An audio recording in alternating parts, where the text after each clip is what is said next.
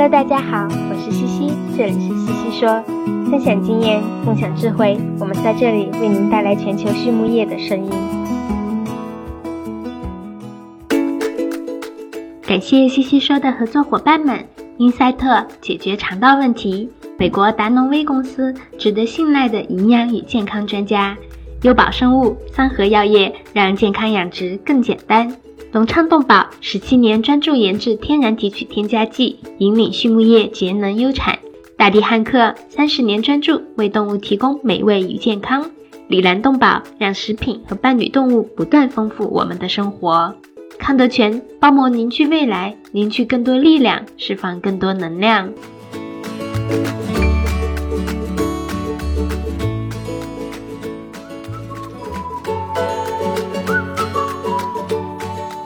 康德全企业包膜技术在农牧行业应用的倡领者，成立二十余年，一直专注于生物包膜技术的研发、应用与生产，拥有智能微囊包膜专利技术。核心包膜产品远销全球五十六个国家和地区，实现中国品质服务全球。现推出包膜产品检测服务、包膜产品研发服务、包膜产品技术定制服务。让我们分享包膜技术带来的改变。Hello, everyone. I'm Laura Greiner, your host for today's Swine It podcast. And with me today, I have Dr. Dustin Boler, who is the Director of Research at Carthage Innovative Swine Solutions. Dustin, how are you today? I'm well. How are you? I'm doing very well. Thank you.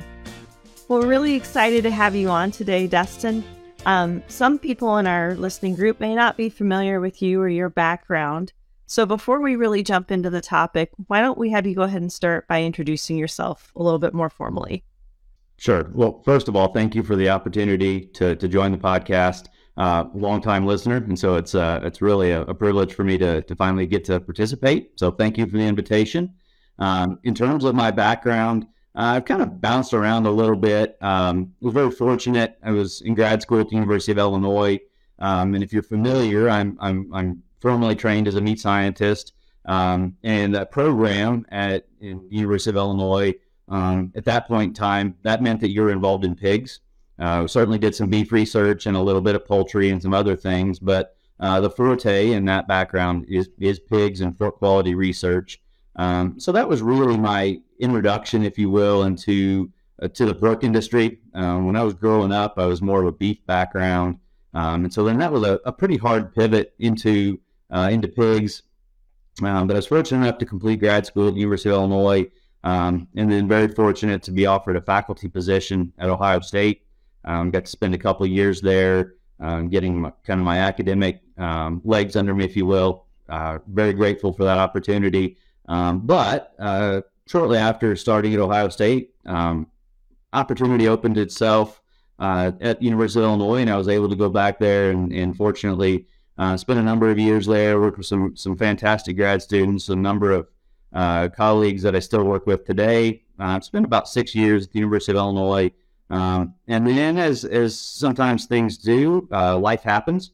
Um, some of my friends know my, my wife also is a is a scientist by training and had an opportunity that uh, moved us away from from the Champaign area.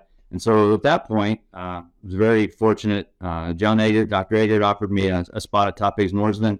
Um, so I got to move basically to the other end of the supply chain at that point, where as a meat scientist, you're dealing with kind of the end of the live portion of production uh, with a genetic company, of course. Uh, then you're on the on the other side. And so I spent a few years there, um, and then not terribly long ago, about six months ago, I had an opportunity to join Carthage, and so that's where I am today. You've had quite an interesting path, and I think that's actually what kind of leads us into our conversation today. Is you're currently the director of research at, at Carthage Innovative Swine Solutions. You've done research as an academic. You've been involved with research when you were at Topigs, and so let's kind of talk a little bit about the differences in, in research that you're seeing from beginning to end, if you will, or current. Maybe current's the best word um, for what you're seeing. So let's maybe start in academia and, and compare that to commercial research. Yeah, so that's a, a great question. It's one that we get to talk about a lot because uh, in academic research, um, those are really uh, very formal, very structured uh, research experiments oftentimes um, there is an objective, of course, from a research perspective, but there's also another objective where you're mentoring grad students and you're trying to put a project in place uh, to teach someone else the scientific method. And so, because of that, a lot of times those academic research trials are very formalized, tremendous amount of control over the variation. Um, sometimes they're in a little bit smaller facility, uh, maybe fewer observations. And if you think about um, the mathematical equation for standard error of the mean and how we actually do mean separation, you can either control your variation or you can increase your observations. And a lot of times in an academic setting, you're fairly restricted in the amount of observations that you can have. There's only so much lab space, there's only so much resources, there's only so much time that a grad student can dedicate to those research projects. Again, they have other things going on. And so then they're required to minimize that variation absolutely as much as possible. If you flip that riddle just a little bit and you think about commercial research, it's still the same thing. We're still following the scientific method, still developing a hypothesis, still building an objective, still testing a hypothesis to try to get some outcome. But oftentimes in a commercial facility, we've got the luxury of more observations, we've got the luxury of more pigs, uh, and so, as an example, in an academic setting, we may put 200 pigs on study and, and maybe in small pens, maybe fewer observations. In a commercial research trial, we might put 1,200 or 2,400 or maybe even more animals on study. Um, so much, much greater observations. But with commercial research, we, we have to understand that sometimes that means that we're going to sacrifice control our variability just a little bit. But that's actually good uh, if we think about it, as long as we know where that variation is coming from, uh, that allows us to see how our products are going to perform and interact in the wild, if you will. And so occasionally, if we're not careful uh, in an academic setting, we can get things so controlled that our inference space may be so limited that our outcome can be just a little bit restricted to what those data might do when we, when we do move up to commercial research. So there's absolutely a give and take there's absolutely a place for both, but they are quite different in terms of how we approach the same scientific method. Yeah, and I think you bring up a really good point, Dustin. I actually wrote it in my notes as you were talking was control. And I hear that a lot um, from reviewers, in particular when we're looking at commercial studies, is how do you know that you've accounted for the control? How do you manage a sow study, for example, where you have 200 to 500 sows in a 5,000 head sow barn, how do you know that those sows are being fed the right feed and being taken care of in, in the way that we need to in order to collect the appropriate data? And, and so, can you comment maybe a little bit on how we approach that control when we're in a commercial barn? Yeah, it's a, it's a great question. And it's one of the things that, that can be a challenge. Um, but uh, at least in Carthage, for example, we, we have a fantastic research team that are very well trained. Um, we have very strict SOPs. Uh, we do have some tools in place. As an example, if we're talking about a dietary feed feed additive, we might dye one feed a certain color with a feed additive, such that we can tell if we've got the control of the feed uh, or the the treatment control. As we're walking pens, then we can very quickly just visual appraisal say, "Yep, that feed is supposed to be the treatment." Uh, visual appraisal says it is the the, the treatment. Uh, but back to the original question again, that control is is not any different whether in a whether we're in an academic setting or whether we're in a in a commercial setting. Again, it's the same scientific method. It's about very clearly defining your objective.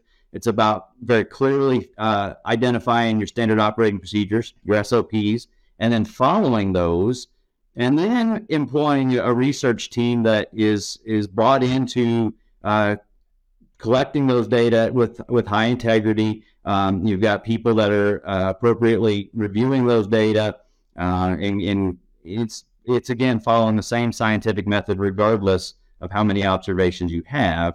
It's just there might be more of them in a, in a commercial facility. Mm-hmm. Yeah, I think you're absolutely right.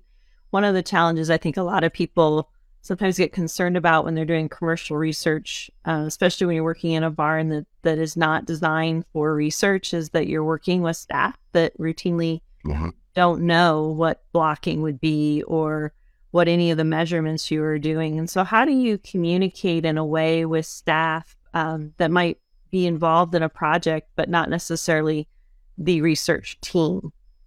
Yeah, so the, I, I think you, you said the key word right there. It's all about communication.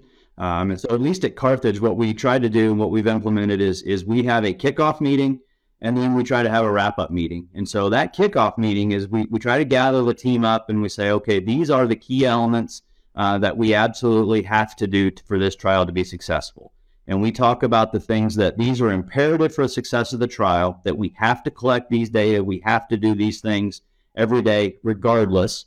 Um, and then there's there's times when uh, you know there can be inclement weather, or there can be who knows what, or a disease. Uh, you never know. Uh, and then there's then here comes a checklist that okay, uh, these are the things we have to do, but these are the things that that are not necessarily center of the of the priority list or that these are secondary attributes that we'd sure like to have, but if something happens, um, that that we can forego those. And so we have that kickoff meeting that hopefully everybody is aligned on expectations, on objectives, on outcomes. And then the other side of that, which I think is just as important, is we have a wrap up meeting. And so when that trial is done and, and we went through the data with our sponsors and we've talked through everything, we try to bring that team back in and show them what their efforts generated. And we, we found that that really, really helps that people appreciate that, that it's not just writing down uh, the number of piglets born in a litter, but it's understanding that because we understand how many piglets are born in a litter, we can understand if our uh, treatment implications, if that's the, the trial objective, how those actually benefited the welfare of the sows or uh, the welfare of the farm or anything associated. And so I think that kickoff meeting and then that wrap up meeting again really helps with team buy in. Uh, and anytime you can get somebody to, to feel like they own that trial, even if it's not necessarily something that they're directly involved in, absolutely helps with the success. Mm-hmm. Yeah, I think you're you're hitting the nail on the head. You know, I was thinking about this too while you were talking. Is that while we're talking about sow farms or wean to finish barns, you know, this also happens in in harvesting facilities, right? I know certain harvesting companies they have teams of researchers that are there to gather the data while the rest of the, the staff, you know, work to, of course, process the, the pigs as they come in. And so I think it's, it's really important that in what you're communicating when we think about commercial research is that we create these teams that are specialized in gathering the data and the staff is there as support. They understand what's going on. Um, but we understand that they have other responsibilities and jobs, and we're not going to task them with additional activities. Um, and then, of course, as you mentioned, you you deal with the variation. I think we deal with it even in academia, right? And not everything goes plan in academia either.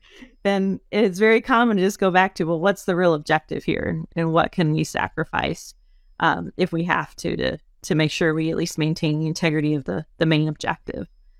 Uh, so yeah, very good points.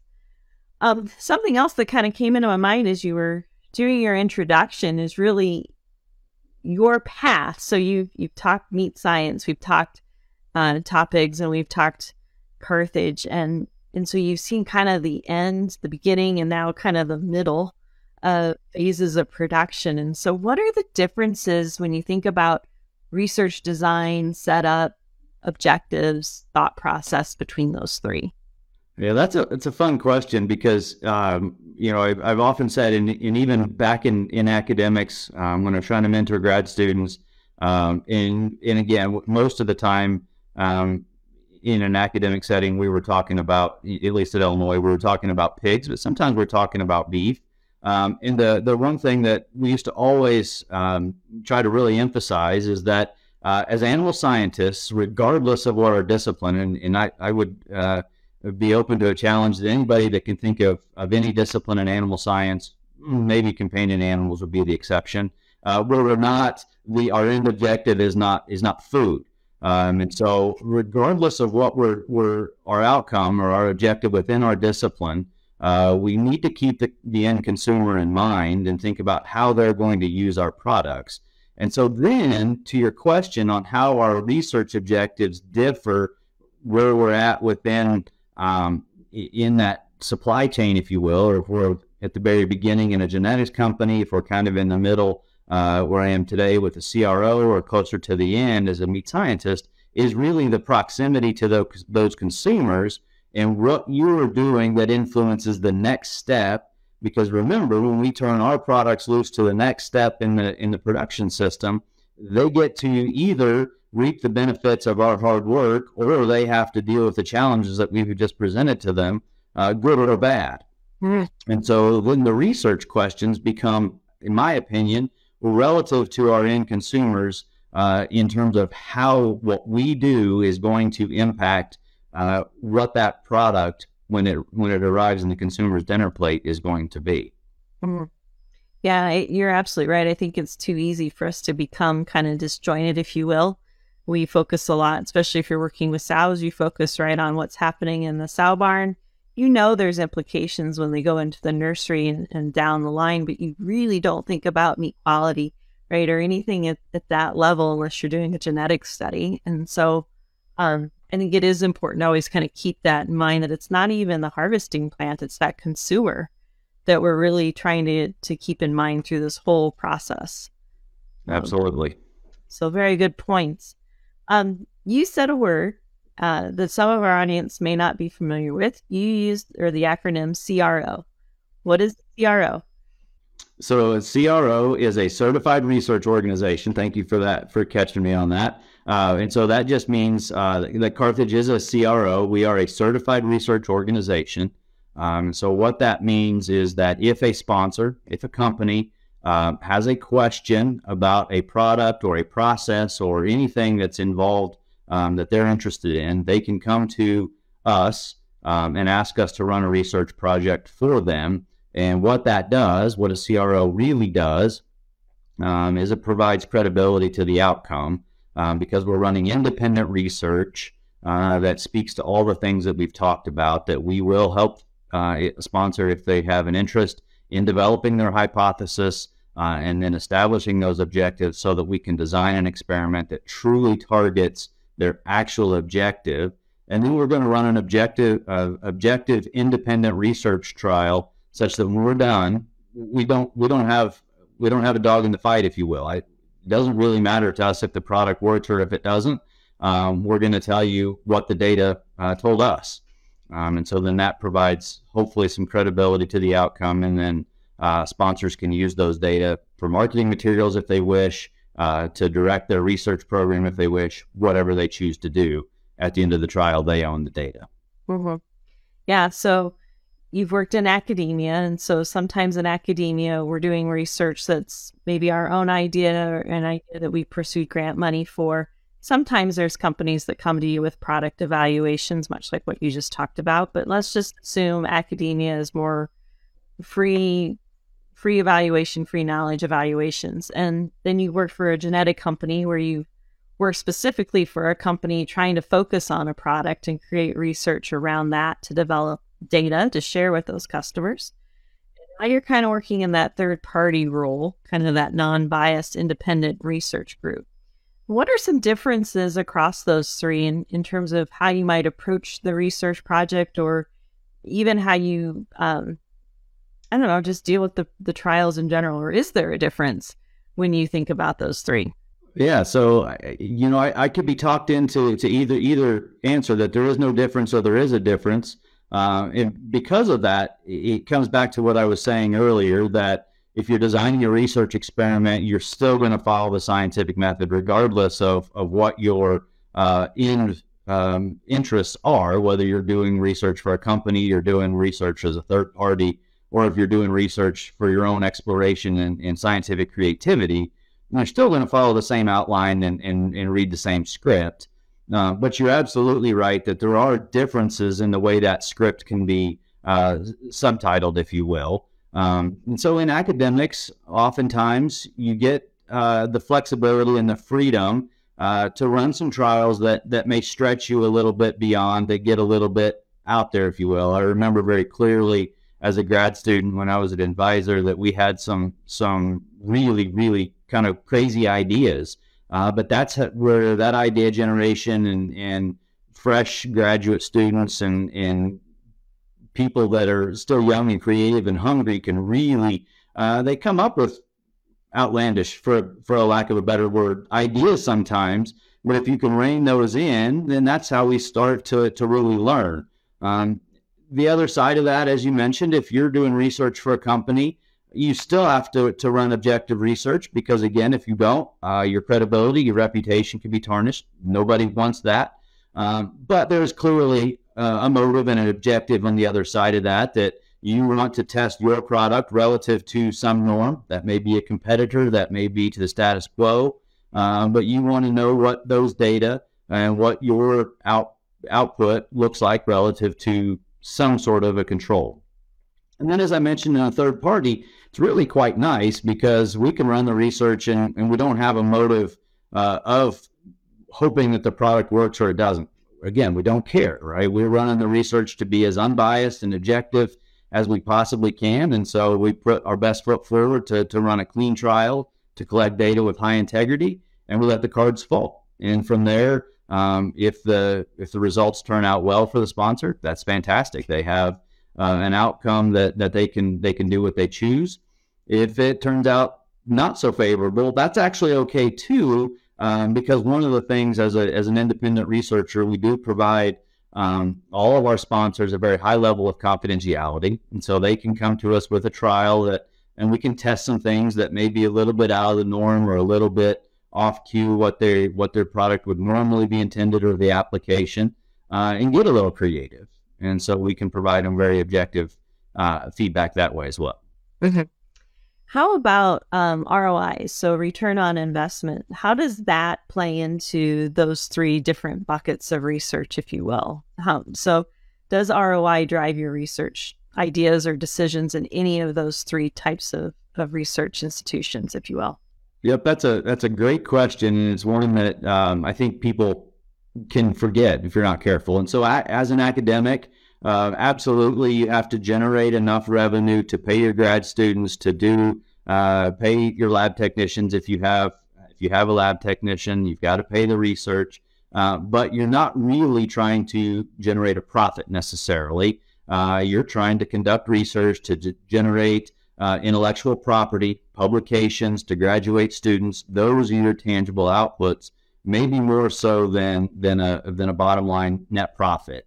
Um, the other side of that is, uh, you know, if you're if you're conducting research for a company, there's absolutely a motive that you are trying to test a product uh, that that company will then use to generate revenue. And so, again, absolutely, uh, and that's oftentimes where research groups are separated from marketing groups. So you can separate that conflict of interest as much as possible everybody understands at the end of the day it's for the benefit of the company if the product works and they have something to market and, and generate some revenue.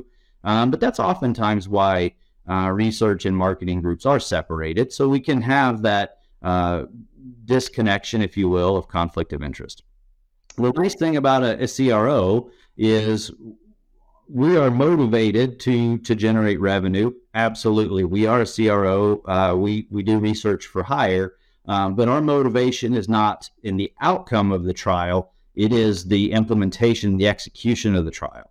And so for us to generate uh, revenue and for us to generate a reputation that's favorable for our sponsors, we have to conduct research that's done at a high level um, such that people want to come back to us and, and do try the next trial, the next trial. Um, and so our motivation in, in ROI is an execution, not an output where if you're the the a company, it might be an output. I'm not saying you're sacrificing uh, execution. I'm not implying that at all. I'm just saying you are absolutely motivated in hopefully the outcome of those data. Mm-hmm. Mm-hmm. Yeah, those are very good points. 英赛特解决肠道问题，赛金素广谱四用抗菌剂，抗菌性能超强的肠溶型中长链脂肪酸，可肥酸五零，真正的肠溶苯甲酸，高剂量替代氧化锌，单保八零，无色味，水泡不变色，不反应型单宁酸制剂，钻石菌抗菌性能超强的益生菌制剂，高效产酶促消化，防治虾白变病，防流胃酸中毒，苯甲酸钙，高效抗腹泻的酸化剂，促进乳猪采食，改善蛋壳质量。Anything else that I'm missing that you think we should talk about concerning the different types of research and and just those concepts around, you know, what's the better way to run research or, you know, challenges and so forth?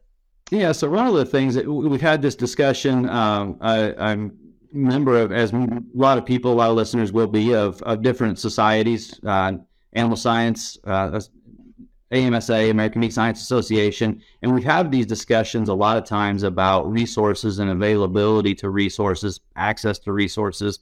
And the, the biggest thing is if you're going to run a research trial, do a critical evaluation of what you have available to you, because again, uh, regardless if you're in an academic setting or in a commercial setting, to get quality data, you really got to be able to control that variation and understand where the variation is coming from. So if you've got access to pin scales, as an example on a finisher, use your pin scales. That's okay. You can get good data that way. If you have access to individual scales and you can weigh individual pigs, that's great too. Do that. Uh, but do a good, solid internal audit of what your available resources are, how to use those resources, where your variation is going to come from, and then how you can control that variation then it really doesn't matter whether you're in an academic setting or a commercial setting. You're just running good, high quality research at that point. Mm-hmm. Yeah, that's a great point, and I it's probably one of my biggest pet peeves. Right? Is is don't run a trial with 12 sows and talk about total born on the subsequent farrowing because it's not enough replication.